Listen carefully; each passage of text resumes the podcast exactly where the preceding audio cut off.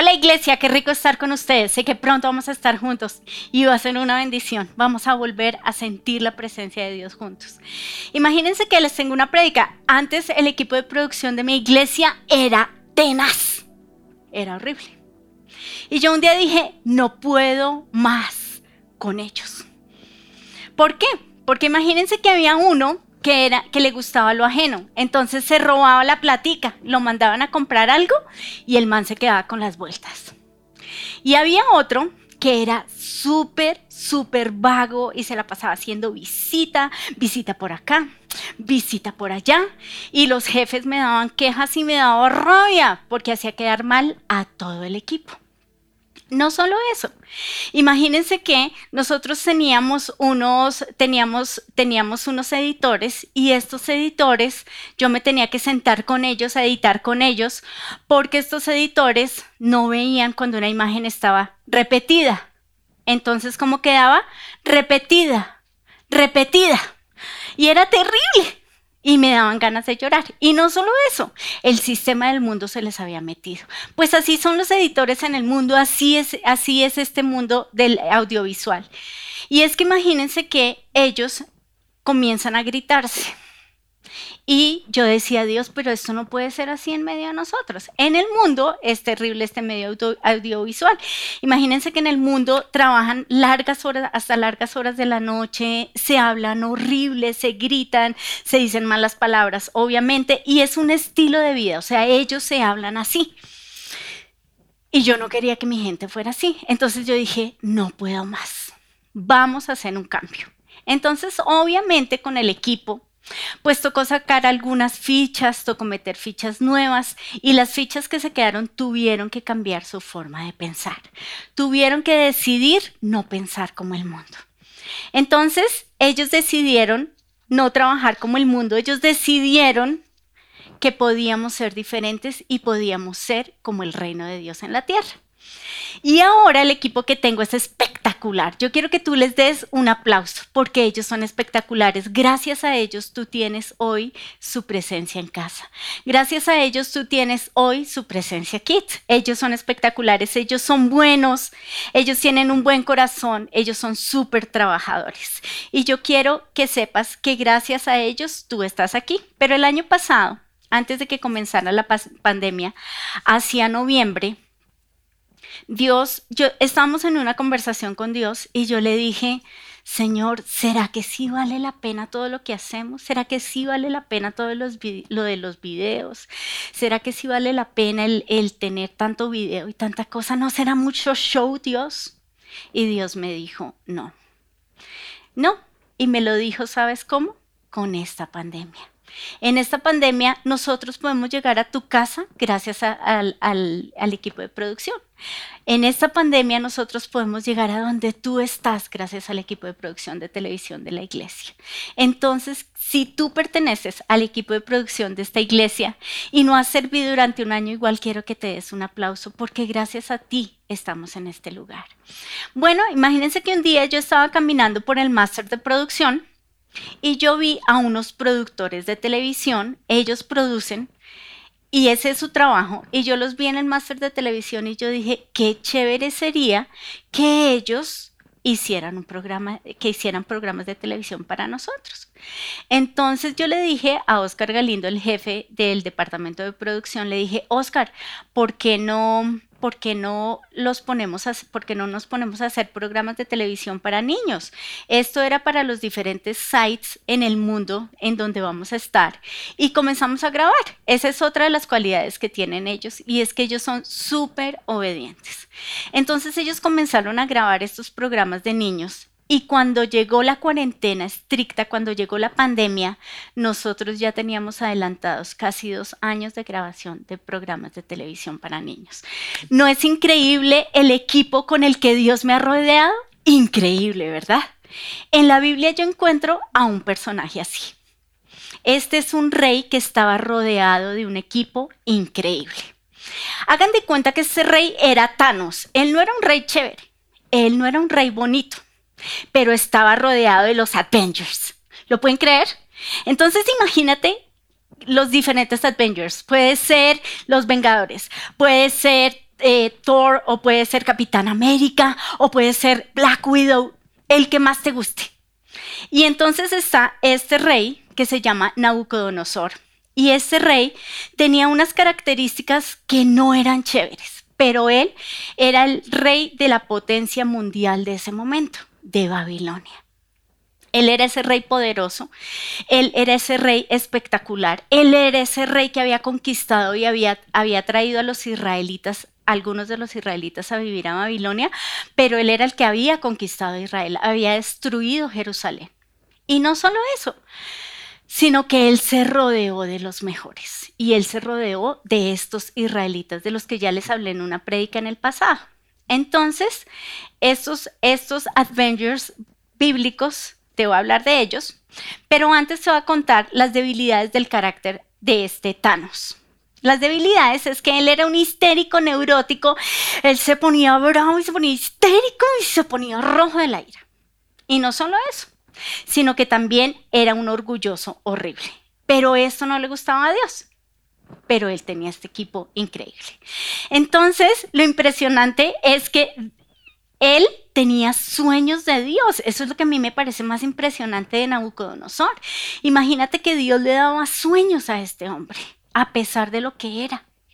Y lo impresionante es que Daniel, que es este Avenger del que hoy te quiero hablar, escoge el que tú quieras. Este Daniel, él llegaba y le interpretaba esos sueños. Y eso me parece increíble. Y este ese equipo, este equipo poderoso. Entonces, imagínate que yo, yo le dije al Señor, Señor, tenemos que predicar, pero ¿de qué vamos a predicar? Y Dios me dijo, pues de qué has estado estudiando desde enero, mi regalo de cumpleaños fue un estudio de Daniel. Yo le dije a mi esposo, mi amor, yo quiero que me compres ese estudio de Daniel. Entonces él dijo, ese es tu regalo de cumpleaños. Bueno, está bien, y me lo compró. Y entonces yo vengo estudiando Daniel todo, es, todo este año y me ha parecido espectacular. Pero entonces nos sentamos con Dios y le dije, ay Señor, no quiero hablar de Daniel, me da pereza. Y me dijo, ¿por qué te da pereza? Le dije, porque no es tan chévere como David. David venía, mataba Goliaths, mataba gigantes, mataba, era así chévere, poderoso. Y me dijo, ¿qué pecado queda registrado en la Biblia de la vida de Daniel hasta donde has estudiado? Yo dije, ninguno. Pero como yo a veces me invento cositas, entonces yo fui a donde mi suegra y le dije, doña Joy, ¿usted encuentra algún pecado registrado en el libro de Daniel? Y ella dijo, no. Y hasta ese momento el único que para mi gusto había pecado era, era Isaac. Y no había pecado, era Isaac. Y doña Joy me, me dice, sí, él sí pecó. Y yo, ay, sí, cierto que el man pecó. Entonces de este, de este adventure bíblico encontramos que no pecó. Él es la clase de cristiano que todos deberíamos ser. Y yo quiero que tú hoy te inspires, yo quiero que hoy tú seas como Daniel. Entonces les voy a hablar de estos dos personajes. Les voy a hablar de este adventure bíblico, que es Daniel, y les voy a hablar de este Thanos maloso, que finalmente se convierte, les estoy, les estoy haciendo spoilers del final de la película, que es Thanos y les voy a contar de los dos, pero primero vamos a comenzar con Daniel. Entonces, Daniel, ¿cuáles eran sus características? Ya les conté que no había pecado en él. La siguiente característica es que él era muy inteligente. Daniel 1.4 dice, escoge muchachos fuertes, sanos y de buen parecer. Le dijo, que, ven, que tengan una amplia cultura y jóvenes bien educados, inteligentes, despiertos, sensatos y capaces de servir en el palacio. Ellos eran muy inteligentes, él y sus amigos. No solo esto, sino que Daniel era un hombre recto no solo yo no encontré pecado en la Biblia, sino sus enemigos. Imagínense que sus enemigos intentaron buscarle algún pecado para hacerlo caer, pero no pudieron encontrarle ninguna falta. Daniel 6.4 dice, entonces los administradores y los sátrapas empezaron a buscar algún motivo para acusar a Daniel de malos manejos en los negocios del reino y sin embargo no encontraron, no encontraron de qué acusarlo, porque lejos de ser corrupto o negligente, Daniel era un hombre digno de confianza. Imagínense, él era un hombre digno de confianza. En otra versión dice, en otra versión dice que él era fiel, que no había ningún vicio ni ninguna falta en él, que ninguna falta fue hallada en él. Entonces, él era un hombre ejemplar. Tercero, él tenía excepcional sabiduría. Su sensibilidad a los susurros del Espíritu lo llevaron a interpretar los misterios del reino y varias veces el Señor lo bendijo con el don de interpretar sueños y visiones. En Daniel 1.20 encontramos que cada vez que el rey lo consultaba sobre cualquier asunto que exigiera sabiduría y juicio equilibrado, los encontraba tanto a Daniel y sus amigos diez veces más capaces que todos los magos y brujos del reino. Entonces estos eran unos duros, estos eran súper pilos, súper inteligentes, súper guau. Y así quiero que nosotros seamos. ¿Tú quieres ser así? Claro que sí, nosotros tenemos que ser estos modernos Avengers del reino. Cuarto, tenía un espíritu superior. La Biblia dice en el arameo que era un espíritu extraordinario.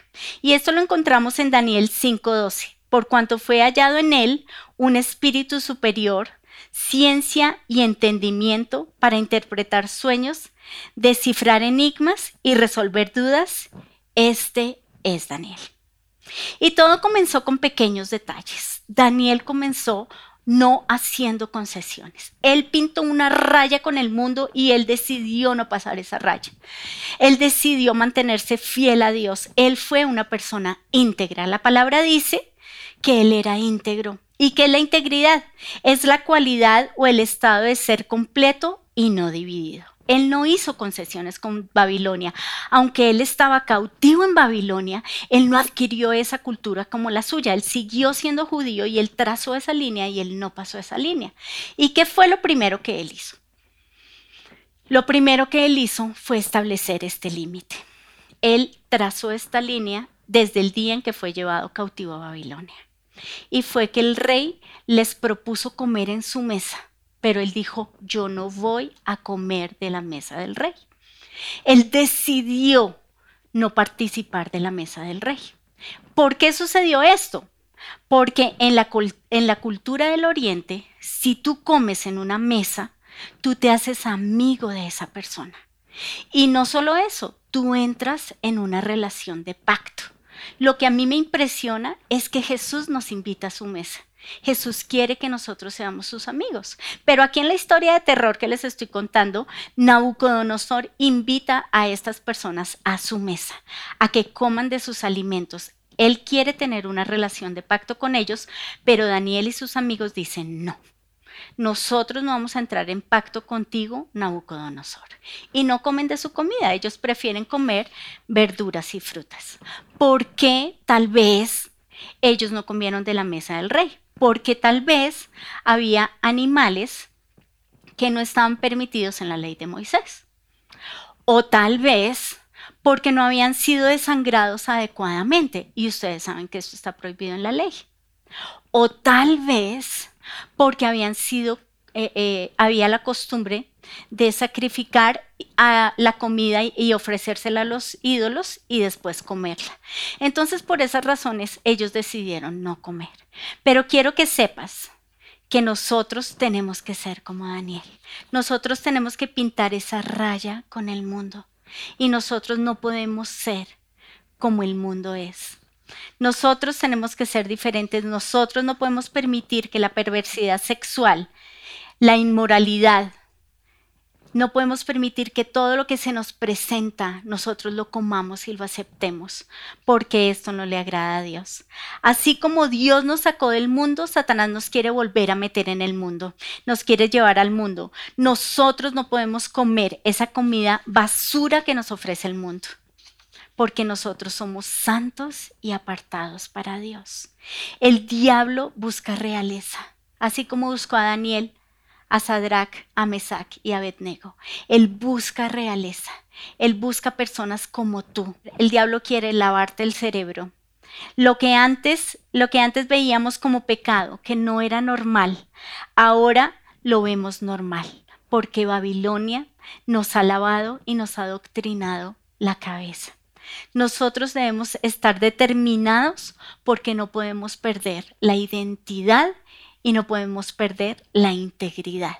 Por eso tenemos que trazar una línea con el mundo, una línea con Babilonia. Segundo, Daniel brilló en la más densa oscuridad. Daniel brilló, él es e, ese, héroe de la fe que fue, metido en el, que fue metido en el foso de los leones y no murió. Él fue el que, el que con eh, sus amigos fueron metidos en ese horno de fuego y salieron con vida y nada se quemó. Esos, ellos son estos héroes de la fe de los que te estoy hablando. Daniel y sus amigos salieron adelante mostrando el enorme poder de Dios. Yo veo ese poder de Dios de manera increíble y nunca permitieron que su identidad fuera destruida. Nunca permitieron que sus leyes judías fueran tocadas. Aún siendo cautivo, Daniel brilló y fue ascendido vez tras vez. Nosotros también tenemos que ser luz en el mundo. En donde tú estás, tú puedes ser ese Avenger para, para ese Thanos que es tu jefe, o para ese Thanos que es tu esposo, o para ese Thanos que es tu hijo. Tú puedes ser esa persona. Tú tienes que ser luz y no importa qué tan grande o chiquita sea la luz, porque va a brillar en medio de la oscuridad. Nosotros tenemos que brillar en la oscuridad así como lo, como lo hizo Daniel. Daniel mostró el poder de Dios, el poder maravilloso de Dios a Nabucodonosor. Él le mostró ese Dios poderoso y nosotros tenemos que ser como Daniel porque Daniel fue ejemplar. Bueno, ahora vamos a volver a Nabucodonosor. Imagínense que Nabucodonosor Dios dijo, él tuvo un sueño acerca de él mismo y Dios dijo, no puedo más con él. No puedo más con este Thanos. Dios dijo, no puedo más con él. Pero ¿qué era eso con lo cual Dios ya no podía más? Imagínense que Dios le daba sueños. Increíble. Él estaba rodeado de estos adventures bíblicos. Increíble. Pero estas características de él, Dios dijo, no puedo más. Y se las quiero contar. Imagínense que tuvo un sueño les voy a parafrasear el sueño, y es que él era un árbol enorme, frondoso, con hojas donde se anidaban los pájaros y daba fruto a las naciones. Pero Dios vio que este árbol se había vuelto orgulloso y soberbio. Y Dios sacó esa, esa máquina de talar y dijo, te voy a talar. Y cogió y taló este árbol. Y solo quedó el tronco. Y solo quedaron las raíces. Y durante siete años Nabucodonosor fue ese tronco y esas raíces. Y la Biblia lo dice en Daniel 4 del 23 al 25. En el sueño que usted vio, le dice Daniel a, le dice Daniel a Nabucodonosor, vio que un ángel bajaba del cielo y ordenaba que cortaran el árbol, pero tenían que dejarle el tronco y las raíces y sujetarlo con cadenas durante siete años. Además, el árbol debía quedarse en el campo junto con los animales. Eso quiere decir que el Dios Altísimo ha decidido castigar a su majestad. Usted ya no vivirá con la gente, sino que vivirá con los animales, comerá hierba como ellos, se bañará con el rocío del, cielo, y así estará usted durante siete años. Al final de estos siete años, su majestad reconocerá que solo el Dios Altísimo gobierna sobre todos, sobre todo el mundo, y que solo Él puede hacer lo que, lo que el rey quiere. Entonces, Imagínense que Daniel llegó y le dijo, es que este es el sueño, esta es la revelación, pero esto es lo que yo le aconsejo que usted haga, señor rey. Pero el rey hizo esto. Le dijo, rey Nabucodonosor, por favor, acepte mi consejo, deje de pecar y haga lo correcto. Apártese de su perverso pasado y sea compasivo con los pobres. Quizá entonces pueda seguir prosperando. Pero Nabucodonosor hizo lo que quiso y entonces Dios dijo, ah, bueno, hijo, yo le advertí y lo cortó y lo dejó como una bestia durante siete años. Al cabo de esos siete años, Nabucodonosor reconoció a Dios. Y Nabucodonosor reconoció que Dios era el que le había dado todo el poder que él tenía. Y se los voy a leer. Dice, cuando se cumplió el tiempo, yo, Nabucodonosor, levanté Levanté los ojos al cielo, recuperé la razón, alabé y adoré al Dios Altísimo y di honra a aquel que vive para siempre. Y entonces ahí alabó a Dios. Cuando recobré la razón, también recuperé mi honra, mi gloria y mi reino. Mis asesores y nobles me buscaron y fui restituido como cabeza de mi reino y con mayor honra que antes. Ahora yo, Nabucodonosor, alabo y glorifico y doy gloria al Rey del cielo. Todos sus actos son justos y verdaderos y es capaz de humillar al soberano. Él reconoció su pecado, su orgullo, y él fue restituido y él tuvo sus últimos años fueron de gloria. Entonces, así como Nabucodonosor, yo siento que en esta pandemia Dios ha sacado la sierra y ha cortado cosas en nuestras vidas, ¿verdad? Tal vez eran cosas que eran motivo para nosotros de orgullo. Y tal vez decimos, ay, sí, Señor, yo era orgullosa y no lo sabía, como, como les predicó mi hija. Pero quiero que sepas que esto va más allá. No es solo decir, ay, sí, yo fui orgullosa, ay, sí, no, esto va más allá. Él fue orgulloso y él no reconoció que todo lo que tenía se lo había dado Dios, por eso fue cortado. Y luego él se arrepintió y fue restituido. Entonces yo quiero que sepas que tenemos que pedirle perdón al Señor por no reconocer que todo lo que tenemos nos lo ha dado Él. Y no solo eso, pedirle perdón por el orgullo porque el orgullo es una trampa del diablo que nos aleja de Dios.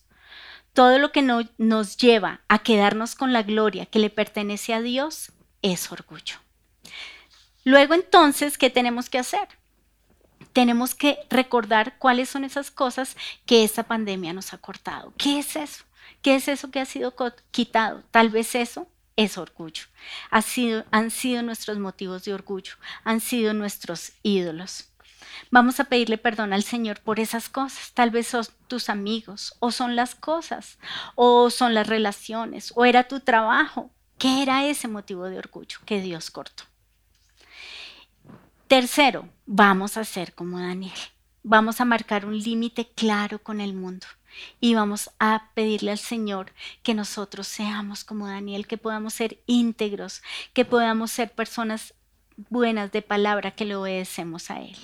Vamos a oír y ser sensibles a la voz de Dios, porque finalmente Nabucodonosor se convirtió, o sea, imagínense, Thanos se convierte, wow, espectacular. Y tuvo un encuentro con ese Dios verdadero. Tú también en la soledad puedes tener un encuentro con ese Dios verdadero. Y hay un versículo que Dios me dio que me parece impresionante y es y dice, él adorna al humilde con su belleza. Si tú eres humilde, él te va a adornar con la belleza de Dios. Lo va a amar, o sea, Dios nos va a, nos va a amar y nos va a dar la victoria. Entonces, iglesia, vamos a orar. Padre, hoy te pedimos perdón por todo tipo de orgullo que hayamos tenido y te pedimos perdón. Hoy te pedimos perdón por esas cosas, Señor, que fueron taladas en esta pandemia. Señor, tal vez fueron nuestros amigos, tal vez fueron nuestras las cosas que teníamos, tal vez nuestros orgullos eran el trabajo o la relación espectacular que yo tenía con mi esposo o mi esposo. Pero tal vez en esta pandemia, Señor, hemos dicho no puedo más, no lo soporto más, no soporto más.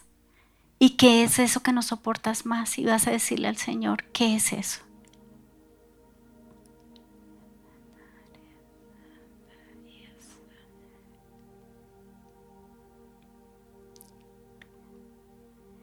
Y vas a entregarle al Señor eso que no aguantas más.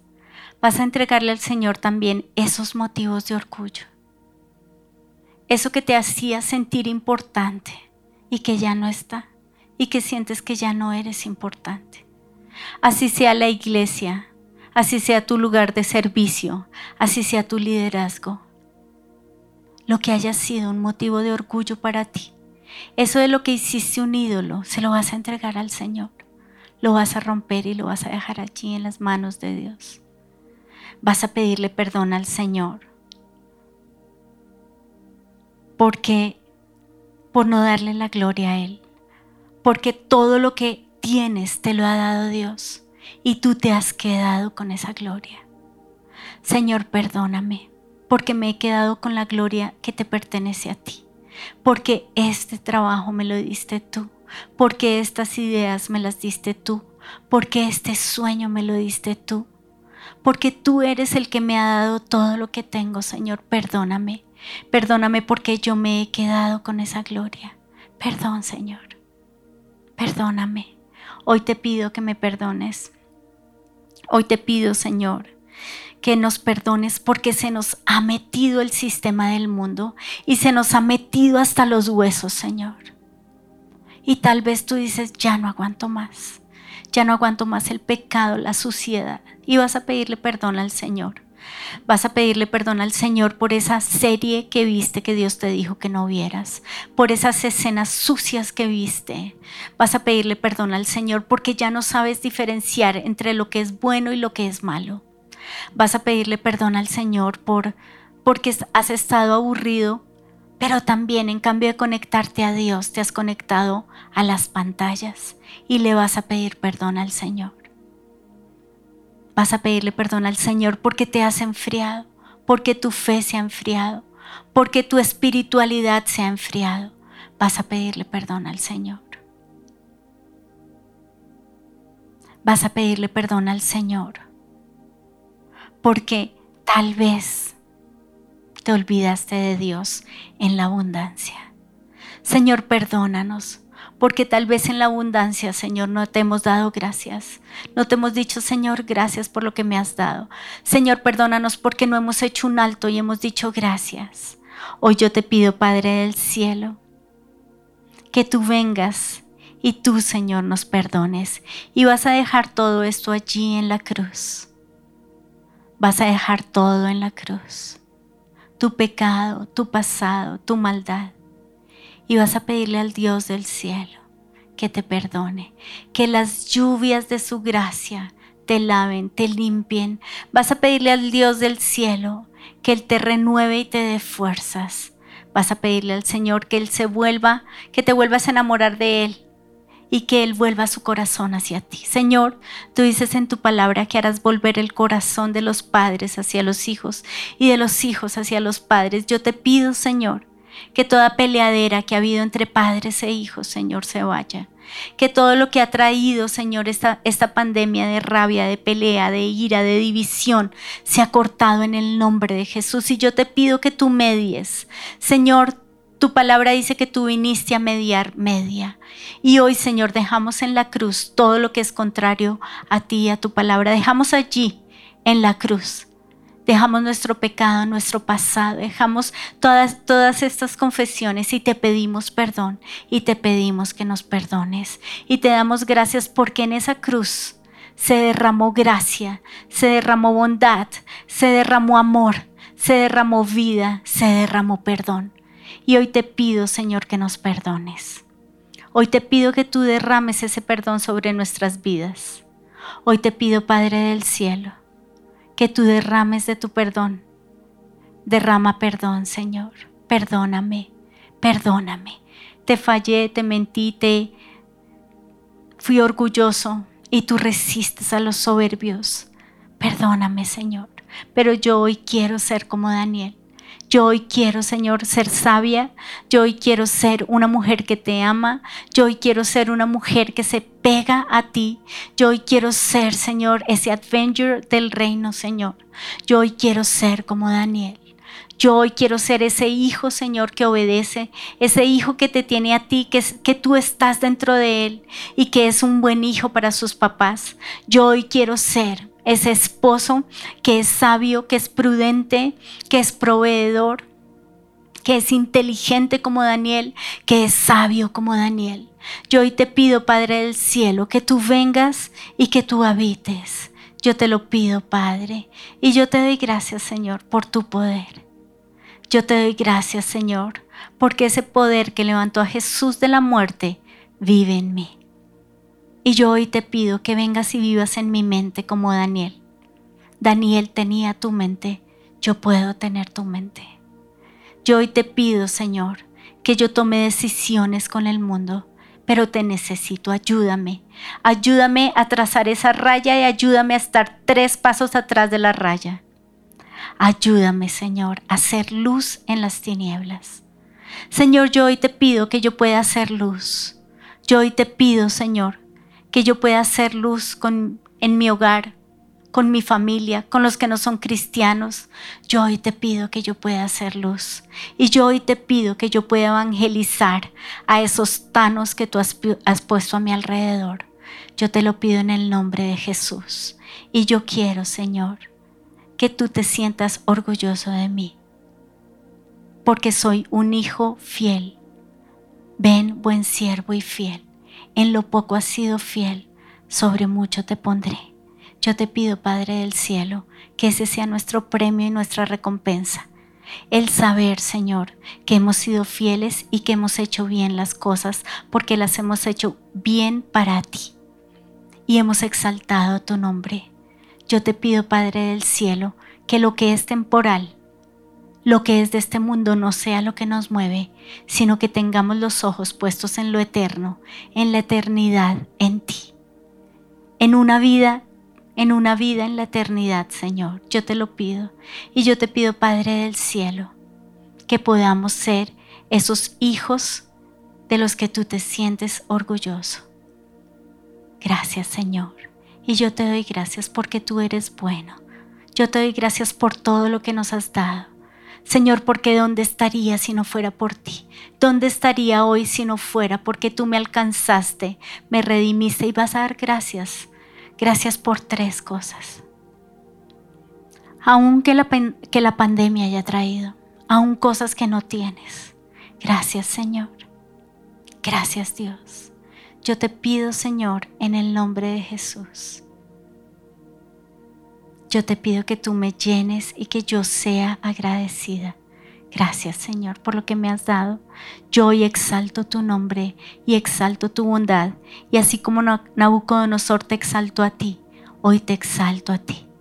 Exalto tu grandeza y tu bondad. Exalto tu amor, Señor. Gracias. En el nombre de Jesús. Amén.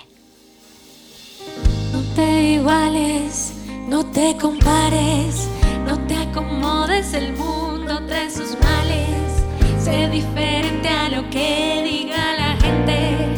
Sé transformado, Dios te ha llamado. Lo verdadero, lo justo va a llenar mi pensamiento con poder renovarás. Lo verdadero, lo justo va a